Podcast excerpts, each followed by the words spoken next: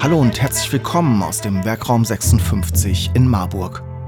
Mein Name ist Steffen Schmidt und auf der gelben Couch führe ich Interviews mit Menschen aus Unternehmen in Mittelhessen über Produkte, Gründungen und Geschäftsmodelle. Produziert im Werkraum 56 in Marburg. Die gelbe Couch, der Wirtschaftspodcast aus Mittelhessen. In dieser Folge Die gelbe Couch geht es um Virtual Reality. Und natürlich habe ich hierzu mit unserem Podcast-Stammgast Thomas Winzer gesprochen. Thomas war bereits mehrere Male auf unserer gelben Couch zu Gast und ist Geschäftsführer der Innosoft AG. Zuletzt haben wir über das Projekt Virtuelle Synagoge anlässlich von Marburg 800 geredet. Und in dieser Folge beschäftigen wir uns mit den Möglichkeiten, Potenzialen sowie den Grenzen von Virtual Reality Technologie. Viel Spaß mit dieser Folge. Ja, hallo Thomas, schön heute hier bei dir zu Gast zu sein. Für mich zum zweiten Mal ein besonderes Erlebnis. Ich verlasse die gelbe Couch, um eine Folge gelbe Couch aufzunehmen. Das habe ich das letzte Mal im Lokschuppen gemacht, jetzt hier bei der Innosoft AG, sondern immer wenn ich bei besonderen, innovativen äh, äh, Themen unterwegs bin, dann, dann gehe ich auch mal raus. Schön hier zu sein, cooles Studio habt ihr eingerichtet für euren Weekly Talk. Und wir knüpfen ein bisschen an an unsere letzte Folge mit der virtuellen Synagoge. Es geht also um Virtual Reality. Und heute wollen wir nicht über die virtuelle Synagoge sprechen oder doch kurz am Anfang.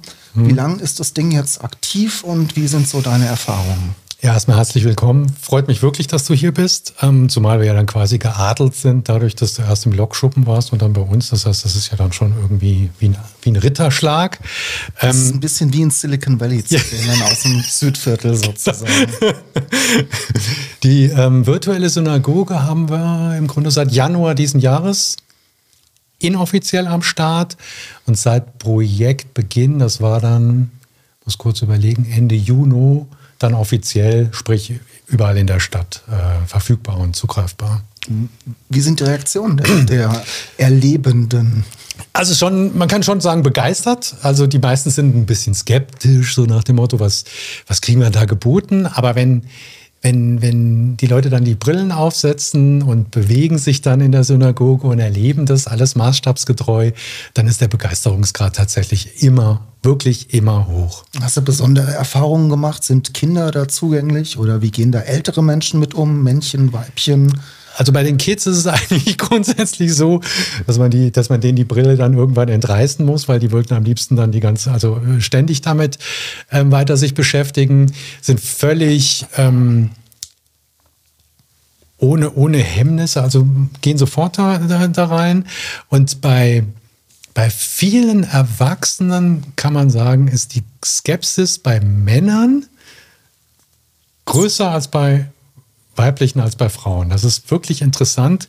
Viele, viele Frauen sind viel, viel, äh, ja, wie sagen wir, ohne Vorbehalte gehen die damit um, setzen so eine Brille auf, wollen das erleben, während Männer dann eher so ein Ticken zurückhaltend sind und ja, kann ich schon und weiß ich schon alles, wie das funktioniert. Also die haben dann Angst, dass es die Frisur zerstört. ja, möglicherweise. okay, sehr schön. Heute wollen wir all, allgemein über Virtual Reality mhm. sprechen. Wer den Unterschied zwischen Augmented Reality und Virtual Reality, den erklären wir heute nicht. Mhm. Wer den wissen will, hört vielleicht besser mal äh, mhm. eine der alten Folgen. Wir wollen ein bisschen über den Stand der Technik sprechen, mhm. auch wie wird sowas wie die virtuelle Synagoge oder andere Erlebnisse in anderen Anwendungsbereichen, wie wird sowas produziert mhm. und überhaupt über die, das Erleben an sich, auf welchen Sinn, äh, äh, ja, welche Sinne werden da angesprochen, wie sind da vielleicht die, die Zukunftsperspektiven. Mal kurz vorab, alle reden über das Metaverse, alle stellen sich schon vor, dass wir irgendwann nur noch virtuell wir hängen dann an so einem Tropf und, und sind virtuell in, in den Welten unterwegs, besuchen da dann unterschiedliche Supermärkte und fahren in den Urlaub mhm. und mhm. spielen und treffen Freunde mhm. und alte Verwandte. Wie ist denn der aktuelle Stand der Technik? Vielleicht gibst du uns einen kurzen Überblick. Über die, was sind denn die aktuellen Endgeräte, die Brillen, mit denen ich Virtual Reality erleben kann? Also im Grunde kann man sagen, die, die, ähm, die Datenbrillen, die man dort kaufen kann von unterschiedlichen Herstellern, die unterscheiden sich im Preis und der Preis hat vorrangig damit zu tun, mit welcher Bildwiederholrate und mit welcher Auflösung ich arbeite. Also im Grunde wie bei einem Fernseher. Wenn ich ein preiswertes Gerät kaufe, habe ich eine etwas schlechtere Bildqualität. Wenn ich ein teureres Gerät kaufe oder eine teurere Datenbrille, habe ich eine höhere Bildqualität, die sich einmal eben in der Bildwiederholfrequenz und in, den, in der Anzahl der Pixel ausdrückt. Hängt eigentlich einfach mit den Bauteilen zusammen, mit der Grafikleistung, mit den Displays, die Exakt. in den Brillen verbaut sind. Hinzu kommt dann ein bisschen so ein, so ein Tragekomforteffekt. Also es ist wirklich so, bei den preiswerten Produkten werden preiswerte Materialien verwendet und bei den teureren dann eben entsprechend hochwertigere. Und je hochwertiger das ist, desto angenehmer ist dann der Tragekomfort bei so einer Brille. Plus äh, Brillenträger. Einige preiswerte Brillen sind so eng verbaut, dass man quasi keine eigene Brille aufsetzen kann, was mir natürlich immer sehr zum Nachteil gereicht, weil je nachdem, ob du kurz oder weitsichtig bist, ist es schon von erheblichem Unterschied, ob ich mit oder ohne eigene Brille dann so eine Datenbrille verwenden kann. Mhm. Jetzt haben vielleicht einige schon mal im Gaming-Zusammenhang mhm. mit der PlayStation oder auch hier mit der Oculus von Facebook schon mhm. mal virtuell Tischtennis gespielt. Mhm. Das sind so die Szenarien, die man kennt. Mhm. Repräsentiert das ungefähr so den Stand der Technik? Irgendwo schon, ja. Also die Oculus ist tatsächlich eine recht ähm, leistungsstarke und ähm, auch leicht an verschiedene Geräte, an, an verschiedene äh, PCs anschließbare äh, Brille. Sie hat halt den, den, großen Nachteil, dass sie zu Meta, zu Facebook gehört und ich, wenn ich mit dieser Brille arbeiten möchte, ich zwingend einen Account bei Facebook oder bei Meta äh, einrichten muss weil Facebook natürlich an den Daten vorrangig interessiert ist und weniger daran, die eigentliche Datenbrille zu verkaufen. Wo liegt die so in dem Preisbereich? Äh, wenn ich es recht erinnere, so zwischen 5 und 400, 500 Euro. Das heißt, die ist eher im unteren Anwenderpreisbereich angesiedelt, mhm. weil die, die Brillen, mit denen ihr hier arbeitet, sind doch das teurer und Sie sind ein bisschen teurer. Wir sagen auch mal industrietauglicher, weil so eine Brille man muss sich das so vorstellen, du bewegst dich ja virtuell in einer Umgebung und die Bewegung, die du in der Umgebung machst, muss mit deiner Bewegung, die du in der Realität machst, synchronisiert werden. Und nun gibt es Brillen wie die Oculus, die Sensoren in der Brille verbaut haben, die das aufnehmen. Und andere Brillen, die mit sogenannten externen Sensoren, also es sind so kleine Steuereinheiten, die du dann im Raum verteilen musst. Und die sind in der Regel etwas präziser. Dann kannst du dich im Realen mehr bewegen als bei einer Brille, wo die Sensorik in den, ja, tatsächlich in, den, in dem Gerät verbaut sind. Beschreib das mal kurz gerade, weil das ist ja oft auch eine Frage, die Menschen haben. Wie ist es mit der Bewegung im Raum? Also ich kenne es von der PlayStation, da war ich, weil die Bewegungen ja über eine Kamera erfasst werden, die am, am Fernseher oder zwei, mhm. drei Meter entfernt hängen. Das ist diese Sensorik. Äh, ich hatte genau. auch diese Kabel, die zur PlayStation laufen. Ich war eigentlich äh, äh, gebannt auf den Stuhl sozusagen. Jetzt habe ich Tischtennis gespielt mit der Oculus. Da habe ich schon so einen Bewegungsradius. Auch bei euch, bei der virtuellen Synagoge Genau. Aber wie verhindere ich denn, dass ich mit dem Kopf stoße? Also wie? Im Grunde, also es gibt dann immer so virtuelle Flächen, die ähm, vorher markiert werden sozusagen, die, die verhindern sollen, dass du wenn du dich real bewegst, gegen irgendeinen Schrank oder gegen einen Tisch oder so etwas stößt. Das heißt, du brauchst eine freie Fläche. In dieser freien Fläche wird dann dein, wird wie so ein, so ein Quadrat der Bewegungsraum abgegrenzt. Und in diesem Quadrat oder in diesem Rechteck kannst du dich dann bewegen, ohne Gefahr zu laufen, irgendwo real an einen Gegenstand zu prallen. Und die Bewegung in diesem Rechteck, die ist dann tatsächlich synchronisiert mit der Bewegung im virtuellen Raum. Wenn du dich dann also so einen Schritt vor oder seitlich bewegst, dann passiert das auch im virtuellen Raum. Die eigentliche körperliche Bewegung geschieht aber über die Joysticks, wo du dich wie bei damals bei Enterprise so, so vorwärts und rückwärts beamst, also quasi dann ähm, auch größere Gebäude durchlaufen kannst, ohne das wirklich real synchron mitzumachen. Wie reagiert da das Gehirn? Das sind ja schon zwei Realitäten, die nebeneinander laufen. Das ist ja. der kritische Moment. Also da man, man kann sagen, so, es, wird, es gibt einige ähm, Menschen, die damit ganz große Schwierigkeiten haben. Die, denen wird dann schlecht, die müssen sich müssen die Brille absetzen, müssen sich hinsetzen, während andere damit gar keine Schwierigkeiten haben, die auch mit hoher Geschwindigkeit dann durch so eine virtuelle Welt hindurchlaufen. Wir haben darauf reagiert, haben da jetzt einen weiteren Mechanismus eingebracht, dass man virtuell sich nicht bewegt, sondern virtuell an bestimmte Punkte springen kann. Das heißt, wenn du Schwierigkeiten mit der ersten Fortbewegungsart hast, kannst du die zweite Variante auswählen und dann springst du in der Szene von einem, also in der virtuellen Szene von einem Punkt zum nächsten und kannst dich so durch das, ja, durch das, durch diese virtuelle Umgebung transformieren quasi. Und dieser Weg ist dann leichter fürs Gehirn nachvollziehbar. Das ist ja ziemlich interessant. Auf der einen Seite sprechen wir davon, dass wir bald durch die virtuellen Welten wandeln und alles erleben, von dem ich eingangs sprach mhm. und die neuen Möglichkeiten genießen. Auf der anderen Seite reduziert man jetzt, weil unser Gehirn damit mhm. nicht oft nicht so klarkommt, mhm. reduzieren wir jetzt, dass wir durch den Raum hüpfen. Das ist, mhm. klingt ja alles noch ein bisschen ja, man muss auch immer, ja, einerseits, aber man muss auch immer gucken, wer, wer berichtet oder wer, wer, wer prophezeit, dass wir uns zukünftig quasi in diesen virtuellen Welt ausschließlich bewegen. Das sind schon bestimmte Konzerne, die da einen bestimmten, eine bestimmte, wie soll man sagen, einen, einen neuen Markt sehen und darüber dann versuchen, ja, eine, einen Trend zu erzeugen. Ich frage dann immer, kannst du dir vorstellen, den ganzen Tag mit einer virtuellen also Virtual Reality Datenbrille durchs Leben zu gehen? Frage ich jeden, frage ich dich auch. Kannst du es dir vorstellen?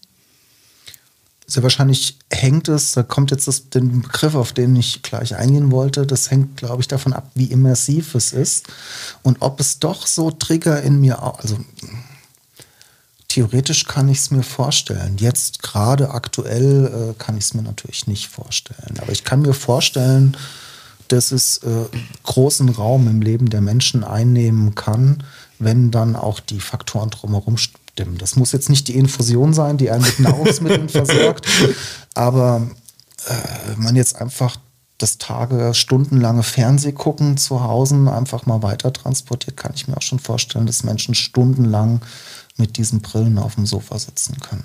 Gut. also wir haben natürlich auch gerade aus der Gruppe unserer Entwickler sind einige Gamer dabei, die abends dann tatsächlich nach der Arbeit dann Datenbrillen aufsetzen und die frage ich auch und die sagen nein, das können sie sich nicht vorstellen. Das ist nicht eine Sache der Gewöhnung und möglicherweise auch der, wenn ich jetzt alleine da reingehe, wird es mir sehr wahrscheinlich nach einer halben Stunde zu viel. Das ist bei mir beim Gaming überhaupt so. Ich habe das genau. interessiert mhm. mich nicht. Das mhm. ist so ein Monokonsum, den mag ich nicht. Mhm. Aber wenn es so eine soziale Komponente bekommt, könnte es doch ganz interessant sein. Egal, darüber reden genau. wir, glaube ich, in unserer dritten Folge. ähm, wir hatten es von der Diskrepanz unser Gehirn, die realen Bewegungen im Raum, das Bewegen durch den virtuellen Raum.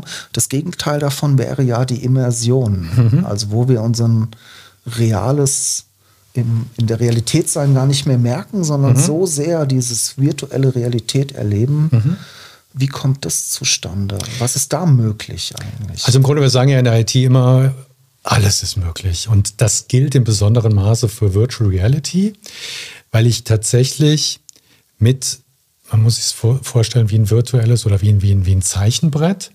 Ähm, ich kann alles, jede Szene, alles, was in irgendeiner Form denkbar ist, visuell darstellen.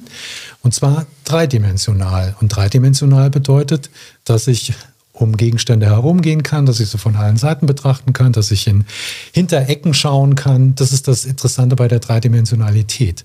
Anders bei einem Film oder wo ich ja quasi vor einer Scheibe sitze und mir dann ähm, das Ergebnis betrachte, kann ich dort hineingehen. Und das ist eigentlich das interessante Immersive. Wir haben bei der ersten Folge schon drüber gesprochen. Wenn ich das dann ergänze um Audio, um Toneffekte, dann steigt der Immersionsgrad. Und wenn ich dann noch Berührungs, äh, wie soll man sagen, als da, wo, wo es um Berührung, um Anfassen geht, zum Beispiel kann ich gleich nochmal erzählen, haben wir so industrielle Anwendungen, wo, wo man Schrauben rausdrehen muss, wo man Verkabelungen vornehmen muss. Und wenn ich das tun kann und beim Anfassen eines entsprechenden virtuellen Gegenstandes vibriert so ein bisschen der Joystick. Dann ist die nächste Stufe der Immersion erreicht und dann bin ich nach kurzer Zeit, habe ich das Gefühl, mich in dieser Welt zu bewegen und körperlich dort drinnen zu sein. Lass uns mal kurz auf die Produktion gucken. Du mhm. hast ja schon gesagt, alles ist möglich. Das heißt, man ist eigentlich, oder ihr seid als Entwickler, Entwicklerin immer darauf, so ein bisschen vom Budget und dem Zeiteinsatz. Ja, genau. ein bisschen, ich könnte auch Hollywood-Filme machen, wenn ich das Budget hätte und mhm. das Personal dafür. Ähm, wie geht man denn daran? Ist das so analog zum Film? Weil es ist, ich stelle es mir eh, das ist ein bisschen auch wie ein leerer Theaterraum. Ja? Eine genau. Welt, die man von null auf erschafft. Genau. Also im Grunde, wenn man so ein Entwicklungsprojekt öffnet, dann ist da erstmal gar nichts. Das ist im Grunde der Fußboden, fertig, keine Wände, nichts. Und dann muss ich mir ähnlich wie beim Film, wenn es darum geht, irgendetwas abzudrehen, sozusagen die Location überlegen. Und die Location, virtuelle Synagoge, war dann eben jetzt die Altstadt oder Teile der Altstadt und die eigentliche Synagoge. Und die wird dann mit entsprechenden mm, Anwendungen gemalt oder gezeichnet und zwar so, dass sie sehr detailgetreu dann in dieser virtuellen Welt wiedergegeben wird. Also Location so ähnlich wie bei euch und das ist quasi das, was ich mir ja im allerersten Moment überlegen muss. Und im zweiten, da gibt es sicher auch Parallelen zu euch, was will ich zeigen? Was ist sozusagen die Handlung? Worum geht es eigentlich dabei? Und alles, was dann bei euch im späteren Film äh, linear abläuft, ist bei uns in der virtuellen Welt dann quasi dem Benutzer überlassen, dass er sich dann in dieser Welt bewegen kann und die vorbereiteten Dinge nutzen, anwenden, lernen oder trainieren kann. Aber alles, was er dort eben vorfindet, muss ich mir vorher überlegen und muss es entsprechend bauen. Klitzekleines Beispiel. Ich baue eine Tür ein und ich möchte die Tür öffnen. Dann muss ich das entsprechend programmieren, dass sich die Tür öffnen lässt.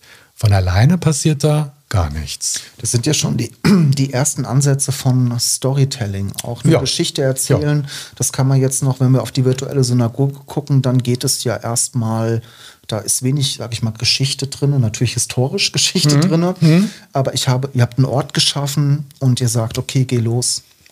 Erkunde den. Genau. Wir haben da zwei, drei Details versteckt, mhm. vielleicht auch mal ein Easter Egg versteckt, das du entdecken kannst. Mhm. Ähm, Lass uns mal so auf Anwendungsszenarien gucken. Was mhm. siehst du denn da jetzt in der Industrie, möglicherweise im Privatbereich? Hatten wir jetzt schon das Gaming. Mhm. Ähm, mit der virtuellen Synagoge öffnet sich das hier auch in den städtischen Raum. Mhm. Erleben, Tourismus. Äh, da gibt es bestimmt jetzt auch Buzzwords, Virtual City. Ich weiß nicht, was du da schon gehört hast von alles, unterschiedlichen alles, was denkt. Ähm, Stadt, Stadt, von irgendeinem Stadtmarketing. Ähm, was gibt es da noch so an Beispielen? Was also virtuelle Synagoge repräsentiert ja im Grunde Gebäude, die es nicht mehr gibt, die virtuell begehbar zu machen oder Gebäude, die es schon noch gibt, aber wo man bestimmte Räumlichkeiten für die Öffentlichkeit nicht zugänglich hat. Sowas könnte ich dann mit Virtual Reality machen. Und im industriellen Umfeld ist es ganz klar der Bereich Training und Anleitung. Also wir haben einen sehr innovativen, äh, ein sehr innovatives Unternehmen, die im Moment so eine Akademie, eine virtuelle Akademie planen. Die haben sehr, sehr viele Maschinentypen, Anlagentypen und die wollen dann in dieser Akademie virtuell alle Anlagen, die sie haben, bereitstellen mit entsprechenden Anleitungen, Hinweisen, wie die Anlagen in Betrieb zu nehmen sind, wie bestimmte Werkzeuge verändert oder gewechselt werden können, wie ähm, die Wartung durchzuführen ist. Und das im ersten Schritt mit einer, mit einem, mit einer virtuellen Anleitungsperson, die im Headquarter sitzt, eine Datenbrille aufsetzt und dann einem Kunden, der möglicherweise in New York oder in Sao Paulo sitzt, der ebenfalls eine Datenbrille aufsetzt. Man trifft sich dann in diesem Raum und der Instrukteur zeigt dann an der Anlage virtuell, wie ja, jetzt beispielsweise so, ein, so eine Inbetriebnahme vorzunehmen ist. Und das ist eine sehr, sehr interessante Möglichkeit, weil es die räumliche Trennung, Reisetätigkeiten und so weiter ähm, minimiert oder ganz auf Null bringt und auch die Möglichkeit gibt, Maschinentypen, die vielleicht in Planung sind, die oder gerade in Produktion sind, da schon bereitzustellen und, und da erste Schritte ähm, mit den entsprechenden Kunden oder den Mitarbeitern der Kunden zu trainieren und, und, und damit zu arbeiten. Und was siehst du so für den Endkonsumenten abseits vom Gaming? Ja, da sind wir so ein bisschen in der Metaverse-Ecke, also da, wo der Herr Zuckerberg meint, dass wir zukünftig dann in diesen ganzen Welten einkaufen. Offen gesagt sehe ich, ohne da jetzt vorzugreifen, sehe ich das im Moment gar nicht weil, weil es viel zu, also da ist das, was ich wirklich brauche, um als Alternative zu, einer real, zu einem realen Einkaufserlebnis zu fungieren, ist das, was ich an Sensorik und an, an Gestik und an, an dem, was, was jetzt mein Gegenüber äh, ausmacht, ist es viel zu sparsam und viel zu unausgeprägt, als dass das wirklich interessant werden wird. Du glaubst also nicht, dass ich mit meinen Bitcoins mir ein Gucci-NFT oder also, eine Rolex äh, NFT kaufe und dann hier äh, wir das bald im virtuellen Studio aufnehmen und wir uns mit virtuellen Luxusartikel NFTs eingedeckt haben? Nein, Knackige Antwort. Äh, es wird spannend, glaube ich, in der nächsten Folge. Ich wollte dich zum Abschluss noch mal kurz fragen. Wir hatten jetzt schon innovative Unternehmen. Facebook hast du angesprochen, kann man kritisch sehen. Google macht bestimmt auch viel im Bereich Virtual Reality. Ja, die haben im Moment ein ganz so kleines Problem, aber. Über Innosoft haben wir gesprochen. Die sind da natürlich auch zu nennen. Auf wen guckst du denn sonst so? Wen würdest du denn wirklich sagen? Viele sagen ja, die Erotikbranche ist immer der Vorreiter in allen, äh, mhm. äh, in vielen Disziplinen. War, war, es, so? war es sicher, äh, äh, gerade so zu, äh, zu, Beginn von Virtual Reality. Allerdings stehen die im Moment, also dünnes Eis. Ne? ja, genau. Allerdings ähm, stehen die da vor der gleichen Problematik wie wir, wie Metaverse, wie alle. Das ist das Humanoide, also die, die, man spricht ja davon Avataren. Also wenn wir zwei uns jetzt in einer virtuellen Umgebung treffen würden, da würde ich ja nicht den Steffen sehen, so wie er heute ausschaut, sondern ein virtuelles Pendant. Und das Aussehen dieser humanoiden Avatare, da ist im Moment ganz viel Musik drin. Ich weiß nicht, ob du schon mal so ein Metaverse Menschen gesehen hat, das sieht halt eher aus wie eine Comicfigur. Aber muss da nicht vielleicht noch Apple kommen mit seinen kleinen Avataren, die schon so ein bisschen aussehen wie ich und die auch meine Bewegungen imitieren können? Ja, aber dann fängst du halt, wie, wie wird dann deine Bewegung imitiert? Also wenn du da jetzt sitzt ähm, so, dann müsste es ja quasi Sensoriken geben, die das genau erkennen und auf die Figur im virtuellen Raum übertragen. Und da gibt es noch gewisse, oder wenn du lachst, oder wenn du weinst, oder wenn du das all das, was sozusagen die Körperlichkeit. Also Smiley ist hoch. Ja, aber es muss ja erstmal eine Sensorik das aufnehmen. Verstehe. Und da ist ähm, noch ganz viel Luft nach oben. Ganz viel Luft nach oben. Aber zurück zu meiner Frage, wer mhm. ist denn da in deinen Augen besonders weit gerade? Also das sind dann tatsächlich eher, das wollte ich eigentlich, bin ich vom, vom, vom Faden abgekommen. Es gibt so, man sagt dazu, Gaming Engines. Also das sind die Entwicklungswerkzeuge, die Gamer, die wir, die teilweise auch Metaverse, wobei die wahrscheinlich auch eigene Werkzeuge haben, benutzen, um überhaupt virtuelle Welten entstehen zu lassen. Das heißt, wir entwickeln da nicht wie herkömmlich mit C++, sondern mit diesen Gaming Engines. Unreal. Exakt, Unreal, Unity, wie sie alle heißen. Und das, das was die machen, wo die jetzt gerade drüber forschen und wo die sozusagen sich im nächsten Jahr mit neuen Funktionen positionieren wollen, das ist das Interessante, weil die sind auch geprägt durch Filmindustrie.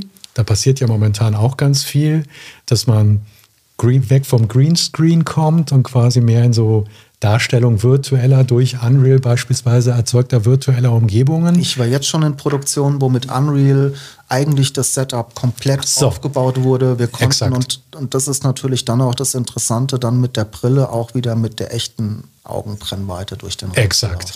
Und wenn du siehst, wie weit die da sind mit dieser Film also, oder filmfokussierten Technik, das wird dann irgendwann in Richtung VR VR ist quasi immer so ein bisschen so ein Abfallprodukt von all dem, was sie in der Filmbranche oder bei, bei solchen Setups erzeugen. Und da wird es dann interessant. hat aber dann auch wieder, je aufwendiger, je schöner das ist, desto mehr Rechenpower brauchst du. Also es gibt immer auch neben dem Guten, neben den tollen Funktionen, die kommen, gewisse Nachteile, die dann halt dazu führen, dass du vielleicht mehr Geld ausgeben musst oder weil du eben einen größeren, leistungsstärkeren Rechner brauchst. Aber da schauen wir eher drauf. Wir schauen nicht auf Apple, weil Apple redet seit fünf, sechs, sieben Jahren von einer AR-Brille, die bis heute noch nicht da ist. Wir schauen nicht auf Facebook. Warum? Was glaubst du, warum? Können ähm, die es auch nicht? Mit ihren es ist, Milliarden? es ist, ja, es ist, ähm, wenn man sieht, Microsoft hat die HoloLens, das ist ja jetzt eine Augmented Reality oder Mixed Reality Brille, wie Microsoft immer sagt. Da ist schon ganz viel Technik drin. Und da ist ganz viel Forschung und auch Erfahrung mit verbaut. Und wenn wir zwar jetzt sagen würden, hey, wir holen uns Venture Capital und fangen morgen an und bauen jetzt mal so eine VR-Datenbrille oder eine. Coole Idee, ja. Ja, cool, aber ich würde sagen, wir werden zwei, drei Jahre brauchen, brauchen bis wir überhaupt irgendetwas Greifbares haben, weil das schon sehr, sehr anspruchsvoll ist mit Optik, mit, mit der entsprechenden Technik, die dahinter steckt. Ich glaube nicht, dass man einfach nur Schnipp machen kann und dann ist das neue Gerät oder die neue Brille da. Man sieht das auch an der Entwicklung der Datenbrillen. Die VR-Brillen, die jetzt so am Markt sind, sind teilweise von der, von der Technologie drei, vier Jahre alt. Da hat in der letzten Zeit ist da nicht wirklich viel passiert. Also sind da technisch an so einer Schwelle, wo es mal einen richtigen Knall geben muss, dass man sagt, das ist jetzt wirklich ein Schritt technisch weitergedacht. Aber ich glaube nicht, dass Apple das schafft. Schön, Thomas. Ich glaube, wir müssen jetzt mal Schluss machen für ja, heute. Ja Aber das ist schon so ein bisschen auch dann der Cliffhanger zum nächsten Mal, ja. wo wir äh, dann ein bisschen über Venture Capital reden und uh. über diese ganzen großen Innovativen. Vielleicht gibt es ja eine zweite Google, Google Class Geschichte. Das habe ich mir auch gedacht, dass die vielleicht jetzt nach zehn Jahren wieder um die Ecke kommen und doch sagen, jetzt haben wir es. Mhm. Die haben ein ganz großes Problem. Also es gibt, also ohne jetzt wieder auszuschweifen, aber denen sind viele Entwickler weggerannt. Zu? Ähm, Weiß du nicht. Weiß man nicht. Also auf jeden Fall. Genau. Jedenfalls haben die, haben die da so eine eigene Entwicklungsumgebung und die liegt seit Jahren, ich will jetzt sagen Jahren, aber seit längerer Zeit brach. Ähm, also Google hat da eher im Moment ein, ein, ein, ein Mitarbeiterproblem oder Know-how-Problem, sagen wir es mal so. Schön, Thomas. Ich glaube, wir belassen es heute genau. dabei. Es war schön, hier am Tisch zu sprechen. Mal so ist ein bisschen ungewohnt für mich. Ich habe ja sonst immer den äh, Anstecker, hier so vor dem Mikrofon zu bleiben. Aber ich denke, es hat allen bestimmt Spaß gemacht. Ich, ich freue mich aufs nächste Mal, dann wieder bei uns auf der gelben Couch. Danke, Thomas, fürs Gespräch. Danke dir und bis zum nächsten Mal. Sie wollen die gelbe Couch unterstützen und Ihr Unternehmen, Ihre Produkte und Dienstleistungen in unserem Podcast präsentieren? Dann nehmen Sie einfach mit uns Kontakt auf